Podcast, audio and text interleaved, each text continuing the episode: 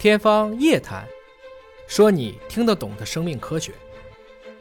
大家好，我是尹烨啊。今儿啊，我们再聊聊构成人体的骨头。人体是一个特别精密的机器，它得以畅行四方，甚至探索宇宙，很大程度上是拜我们的支撑运动系统，也就是你的骨头所赐。作为协调人体活动的重要支撑，人体的每一块骨头对我们而言都特别的重要，它们相互配合，还相互制约。成为了一个有机的整体。此外呢，骨头大家可不要把它简单理解成就是一个框架，它可以存储矿物质、造血，包括保护器官等等，是我们人体当中非常非常重要的一个系统。人体的骨头呢，通常被称为骨骼，由关节连接。各大教科书里会说，人体的骨头主要分成颅骨、躯干骨和四肢骨，以分布在四肢的骨头数量为最多，三者分别为二十九块、五十一块和一百二十六块，加在一起共。二百零六块，尹哥今天想说，这个说法不够准确。诸多研究表明，人体的骨头数量其实不是固定不变的。我们都知道，孩子的骨头会多一些，在不同的发育期，甚至在不同的时代，也都是存在着差别的。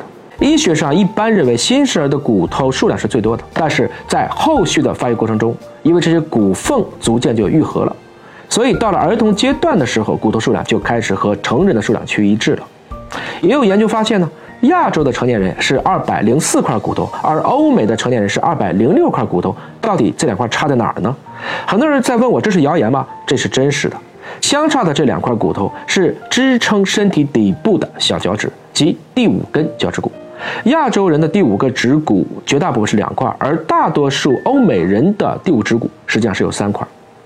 最早对这个研究的是陆军军医大学及原来的三军医大的万玉璧，他们在九五年的解剖学报上就发了一个调查报告。他们通过研究中国人的脚趾指骨，发现啊，第五指有百分之七十三点三的中国人只有两个指骨，而其他脚趾指骨为两个的情况比较少。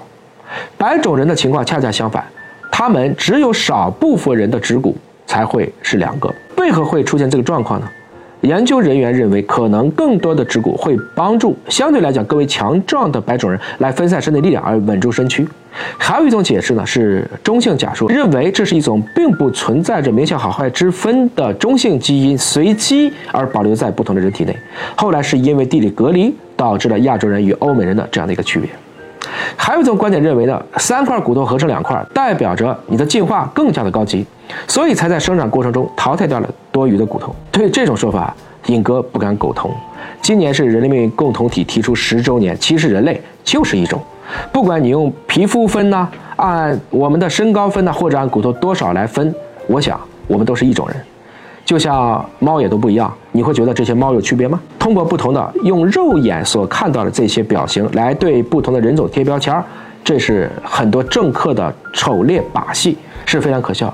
归根结底，我们是没有生殖隔离的，休戚相关、荣辱与共、共享蓝色星球的命运共同体，甚至是宇宙共同体。您还知道哪些关于人体的冷知识？欢迎在评论区留言分享。